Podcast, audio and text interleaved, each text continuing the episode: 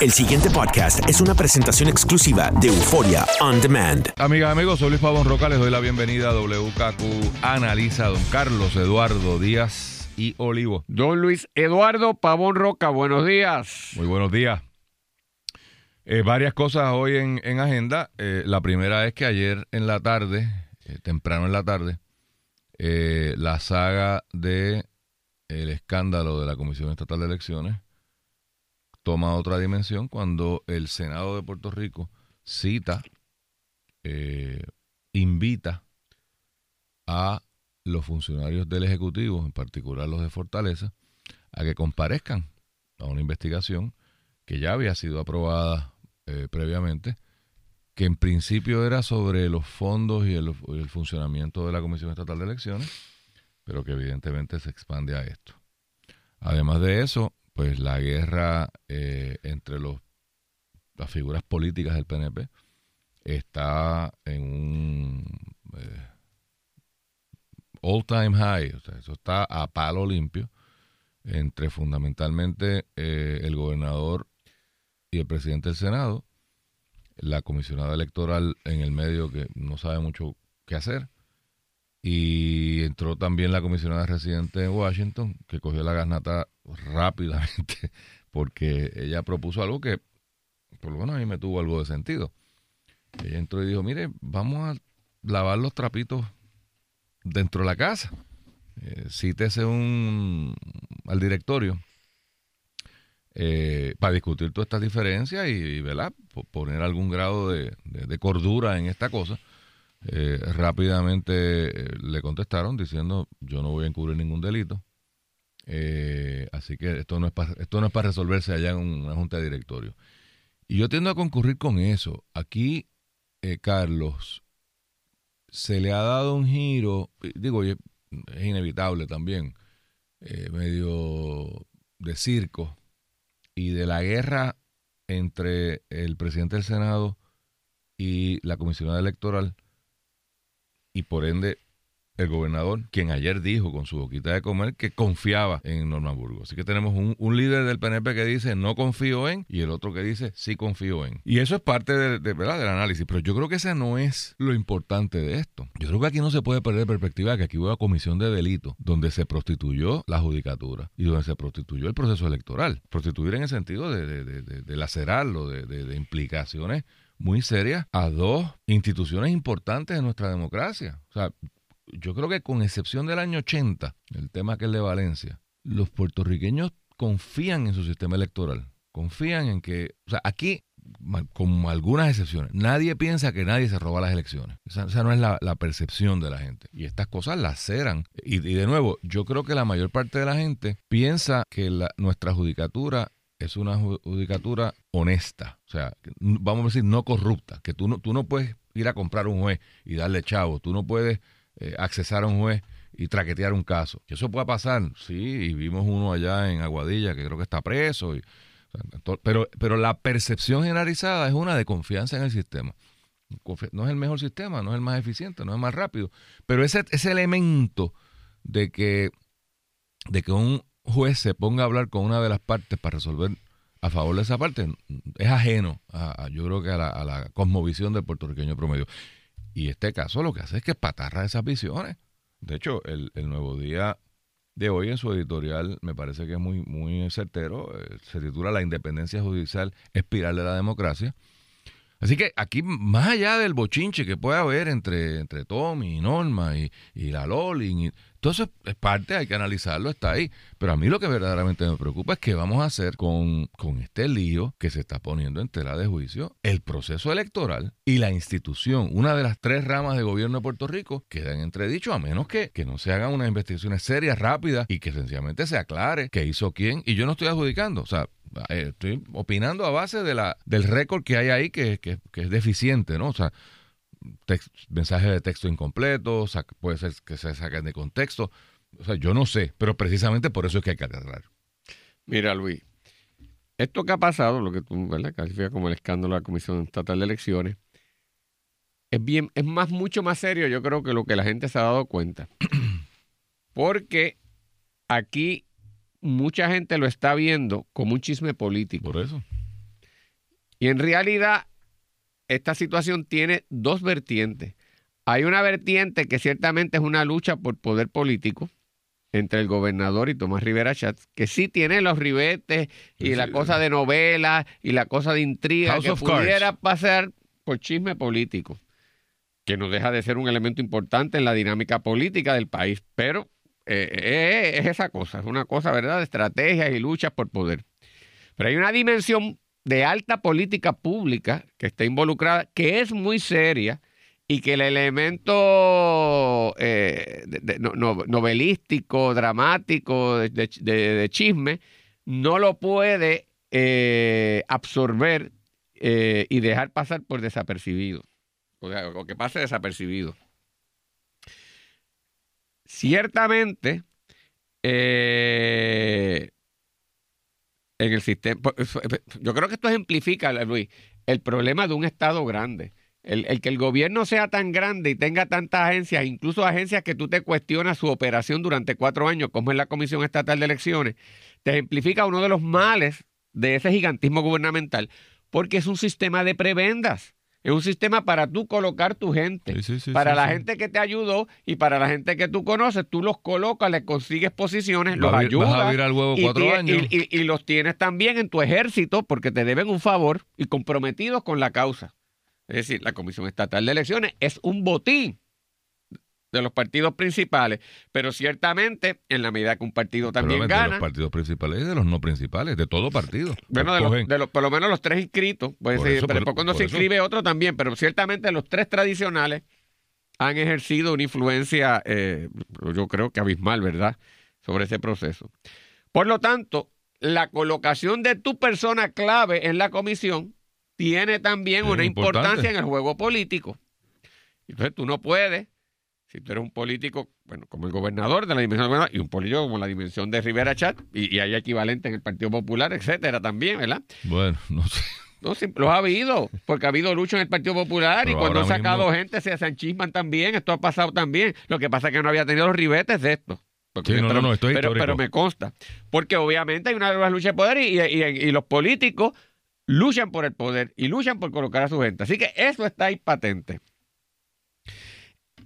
Cuando eso ocurre, por las razones que sea, y sacan a la segunda vicepresidente de la comisión, eh, que es una llegada a Tomás Rivera Chats, por un lado, tú podrías decir la comisionada electoral del PNP tiene derecho a escoger su, su gente de confianza, pero a la misma vez tú piensas que hay unas posiciones claves históricas de personas que saben de la materia, que tienen un agarre con el partido, que tú le tienes agradecimiento porque además ayudan, habían ayudado en unas batallas y que además tiene aliados poderosos. Pues por eso el- boberías y chismes que ocurren en la política, Digo, y el nombramiento del gobernador, del presidente del partido, by the way, de la el comisionado sí. Y del vicepresidente. Ah, pues está bien. No, del vicepresidente de. De- de- claro, porque toda la estructura responde al, Al partido, al sí, partido no, estamos claros. No, para que la gente lo tenga claro, Sí. o sea, de que, de que no es norma la que pone y quita. Sí. Es el gobernador. Ok. Así que cuando tú haces eso, pues ejercerás tu poder, pero puedes crear resentimiento y con justa razón. Y si el resentimiento se crea y tú no lo atiendes, pues sigue generando. Pues obviamente, entonces, Norma Burgo tampoco ha, ha- bregado, me parece a mí, de la manera más eficaz en esta situación, en términos de cómo tú manejar la crisis que explotó. Bueno, Y- ayer, ayer fue a, a jugando pelota dura y se negó a contestar a Pero- Leo Aldrich una pregunta. Pero ese es otro problema, porque esa es la dimensión de, de alta política pública. Estoy hablando todavía de la vertiente política. Pues, pues, pero, Carlos, ¿para qué tú vas a un programa de televisión de análisis y te hacen la pregunta? Para llevar su mensaje desde su lado, supongo. Pero tiene que estar preparado. Pero puede tener una consecuencia, claro, si no puedes explicar cosas, ¿no? Te, lo acepto. Te busca una piedra y te esconde por dos semanas. Pero entonces, Luis, entonces está esa bomba ahí. Tomás Rivera Chat, indignado con lo que ha pasado, hace unos planteamientos. No le hacen caso porque él había dicho otra cosa y siguieron allí y le pasaron el rolo. Pues él se ocupó de que llegara la noticia donde tenía que llegar.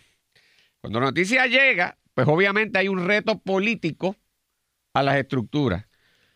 Ahí yo mencionaba ayer que me parecía a mí que el gobernador, en vez de estar peleando en una lucha abierta con Tommy, debería haberse reunido con Tommy ¿Qué vamos a hacer? y delinear un, ente cordial o un entendimiento de no agresión de cómo manejar sus diferencias. Optó por no hacerlo.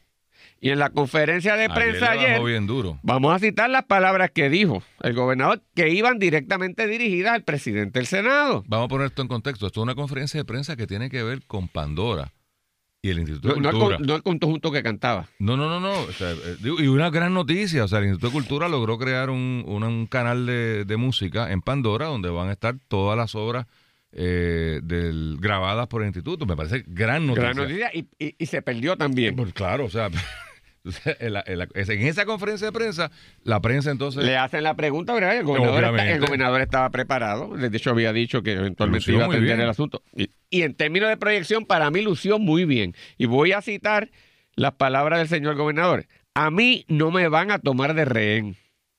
Yo voy a seguir enfocado en las gestiones para Puerto Rico. Quienes se quieran oponer el progreso de nuestra isla, que lo hagan, sabiendo que el pueblo los vela a todos y emitirá un juicio fuerte sobre ellos. Mientras no podamos, no podamos enfocar en soluciones, cada cual con su estilo, pues que quede claro que de nadie me voy a dejar que secuestren la agenda de Puerto Rico. El pueblo de Puerto Rico va a estar velando quién está a favor de la transformación y quiénes quieren jugar a la política. Es una alerta a todo el liderato político. Nos tenemos que enfocar en trabajar y voy a asegurarme que la gestión para Puerto Rico se logre. Ahora, a mí me parece que el gobernador salió fuerte, dijo, yo soy aquí el que mando, aquí hay que enfocarnos a trabajar, no voy a estar permitiendo estos tiros que me desvíen de la atención y Norma Burgo goza de mi confianza En la misma conferencia. en la misma conferencia. Eso, desde el punto de vista político, de demostrar que el gobernador no es mongo, que es líder del partido y que aquí yo soy el que gobierno y recibí el mandato directo para eh, empujar una agenda difícil, me parece impecable, impecable. El problema es que si esto fuese solo un chisme político o una lucha de poder dentro del PNP, ahí se acababa. El problema es que ya esto había detonado Sí. una vertiente de alta política pública que es mucho más De seria. lo que yo estoy hablando. Claro, porque no es nada más lo que la... yo veo los periódicos No y veo todo No el puesto de hasta perdido en la discusión escondida en los periódicos y a veces en las noticias. Ah, porque Tommy tiene una agenda, porque el gobernador tiene... Mire, eso, no, eso tiene un, una- un- un análisis importante desde el punto de vista ¿verdad? de la dimensión política y cómo tú juegas el poder. Pero hay una dimensión de alta política pública que está soslayada. Y es que una de las ramas de gobierno de Puerto Rico, que es la que adjudica las controversias entre los seres de esta sociedad, ha sido interferida o, se surge que hay grandes temores para pensar que fue intervenida indebidamente y que el resultado no se llegó por el mérito de la adjudicación y de la prueba presentada, sino por una conspiración desde afuera. Y yo te digo que eso es muy serio, porque yo como abogado, aunque concurro contigo que la inmensa mayoría de las ocasiones, abrumadoramente, uno ha ganado y ha perdido, pero uno, no- uno, uno siente que dentro de las capacidades, pues esos jueces o esas jueces trataron de hacer lo mejor posible. Pero te confieso que a veces yo he sentido que algún resultado de, un- de algún juego, algún tratamiento, lo he notado por, de algún tipo de... de- de- De truco. por mi ideología política o porque veo que hay una, una amistad o algo con el, el otro lado. Caso aislado lo he visto, pero te tengo que decir que de igual manera he visto jueces que yo sé que le caigo mal y me han fallado a favor. Y jueces que yo sé que tengo buena edad, que los conozco y y, me han fallado en contra. Lo cual demuestra, ¿verdad? En términos generales, que el sistema funciona con sus dificultades y, y las fallas que toda institución creada por un ser humano tiene, pero de que hay problemas como estos, los hay. Por lo tanto, cuando explota algo así, Hay que atenderlo. es muy grave, es muy grave. Entonces el gobernador viene y dice, porque lo trata como si fuese un chisme nada más, ah, esto es una irresponsabilidad lo que han estado haciendo imputaciones sin haberle dado el debido proceso a estas personas. El debido proceso será en la corte y el debido proceso será en las investigaciones que le hagan. Pero el problema, señor gobernador, y creo que no lo ha comprendido, y mientras no lo comprenda, tiene una, una bomba, ya esto explotó y está soltando radiación, de que personas suyas, muy cercanas a usted, y hasta lo mencionan a usted, como parte de un esquema, y no estoy adjudicando eso, de que influyó allí, y esas personas están algunos con usted en Fortaleza, y el Bien usted cerquita. Bien cerquita. Entonces, lo menos que uno esperaría es que ustedes, porque él me dice, no, que siga el proceso, pero usted no nos va a decir a nosotros, gobernador. ¿Qué usted hace con, con- No, no, no. ¿Cuál es la versión de esas personas? Que, na- que nadie ha dicho. Porque pero eso fue lo que le preguntaron a Por Norma. eso, pero, o sea, y- entonces dice, no, que no se le ponen imputaciones y que siga el proceso. Es que no es así, porque tú le tienes que decirle una garantía al pueblo, yo lo retengo. Porque yo hablé con esa persona, dijo esa que- persona me dijo que aquí no hubo nada irregular y mientras, y yo confío en eso, no me ha fallado hasta ahora, hasta que el proceso no diga algo, pues yo le, doy- le tengo deferencia. ¿Sabes? Si el proceso dice algo, etcétera. Pero alguna garantía nos tiene que dar. Guarda silencio con esto y yo insisto. El peligro entonces es que le pasa lo mismo que ha pasado antes, que el gobernador deja que la radioactividad le siga llegando y la absorbe él y se hace suya. Entonces después es muy tarde. Una vez tú pierdes y quedas estigmatizado con esto, olvídate tú. Entonces para colmo de males, como salió guapito, que está muy bien que haya salido guapito, pero se le olvidó la dimensión pública, Rivera Chats Vino para atrás. viene para atrás Y a la media hora y le viene citó. para atrás. Y esto no es un chisme, porque en este caso, desde el punto de vista de percepción pública, todo el mundo básicamente entiende, y con justa razón, que Tommy tiene razón, Sí, así es. porque está defendiendo el principio de la independencia judicial, de que se averigüe qué es lo que hay de aquí que está mal, y en ese sentido se ha convertido en el paladín defensor del, de- del descubrimiento de la verdad. ¿Y quién puede estar en contra de ¿Y eso? quién puede estar en contra de eso? Y por otro lado, tiene unos poderes de investigación que cabe mencionar que ocurrió en el caso de Carlos Romero Barceló siendo gobernador, que envió a justicia a hacer eh, las indagaciones sobre el Cerro Maravilla, que llegó a ciertas conclusiones y volvió a mandar a investigar, y el Senado, encabezado por Miguel Hernández Agosto, comenzó a hacer una investigación y el Ejecutivo fue y trató de parar la investigación diciendo, espérese, ya están las posiciones formales, institucionales del gobierno, que es el Departamento de Justicia quien investiga eso, no venga a interferir porque la va a afectar. Y había base para pensar que se podía afectar la investigación si paralelamente a esta, investigación. Y el Tribunal Supremo de Puerto Rico determinó que podía la Asamblea Legislativa investigar independientemente de que justicia lo estuviese haciendo. En otras palabras, Tomás Rivera Chat tiene toda la autoridad constitucional para hacer la investigación de forma paralela a lo que está ocurriendo en el Senado, en, el, en justicia, y además en la percepción pública es el que está defendiendo la pulcritud en la operación. Es decir, Tommy, usualmente es colocado en, el, lado, oscuro, de la cosa, Sí, y en el que a veces pues, pa- pasa por la frontera, se ha convertido aquí, en este caso, en el paladín de lo correcto. Si uno no comprende eso en el escenario de la dimensión política, la solución que se da no es la más efectiva. Y yo creo, Luis, que no la han visto, o si la han visto, no la están manejando de la manera más adecuada. Y no estoy aquí adjudicando responsabilidad, estoy diciendo, esto es una bomba atómica que está soltando contaminación por todos lados. Te faltó un elemento en ese análisis, Carlos. Y yo creo que el, el gobernador necesita urgentemente un abogado a su lado. No para que lo defienda, no quise decir eso, sino para que le explique cómo funciona eh, el sistema constitucional. Ahora mismo, el gobernador da la impresión de estar amapuchando a sus panitas que tiene cerca con esta teoría de hay que esperar a que fluya, a ver qué pasa, sin que se haya brindado. En esa parte concurro. Y concurro, por supuesto, en lo que acabas de decir de eh, la investigación senatorial. Eso está súper extra mega claro. Aquí en Estados Unidos. O sea, el poder de la rama legislativa para investigar, lo único que tiene que poder justificar es que de alguna manera tiene que ver con una legislación aprobada o que se pueda aprobar para tener un problema. Ese es el test. Yo tengo la capacidad de investigar si esta ley que yo aprobé se está cumpliendo, no se está cumpliendo, cómo se está ejecutando, ha beneficiado. Eso es lógico que la tengan. Y segundo, aquí hay un problema de llene usted el blanquito y yo voy a celebrar una investigación para ver cómo resuelvo el problema de el blanquito que sea. E, esa, eso es black letter law allá y aquí. Pero si no, pregúntele a Trump con, el, con Mueller, el que está investigando la vaina de, de, de los rusos y el rol y la, el hijo y el otro y el otro y el otro. Pero hay otra más, Carlos, que no me la mencionaste hoy.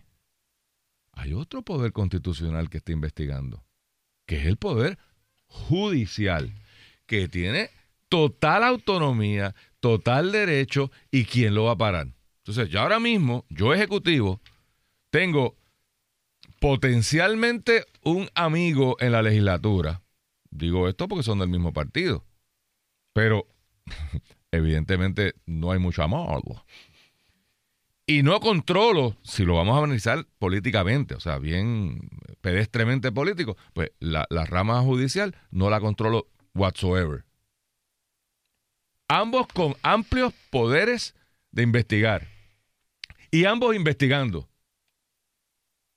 Pues yo pensaría que alguien le debe decir al GOBE, eh, cuando esas fieras se suelten, Óyeme. no hay quien las detenga.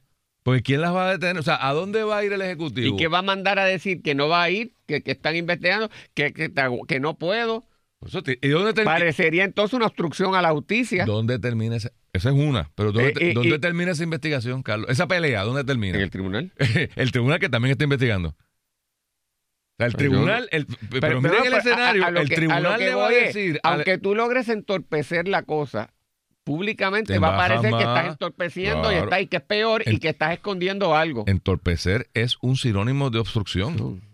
O sea, Y estas decir una personas- palabra peligrosísima. Eso. O sea, por lo que se fastidiaron en Watergate, muchos de los que fueron presos, no fue por el robo, fue Y- por la obstrucción a la justicia. Y entonces mira el, el- el no-win situation que están estas personas que han sido citadas. Si no van allí o buscan cualquier subterfugio para no ir, parece que se están escondiendo. Y si van, van a tener que invocar el privilegio a la no autoincriminación con justa razón. Correcto. Pero ¿sabes qué? ¿Cómo quedas en el ojo ¿Cómo público? quedas en el otro público? Porque hay otro elemento de percepción. El pasado podcast fue una presentación exclusiva de Euphoria On Demand. Para escuchar otros episodios de este y otros podcasts, visítanos en euphoriaondemand.com.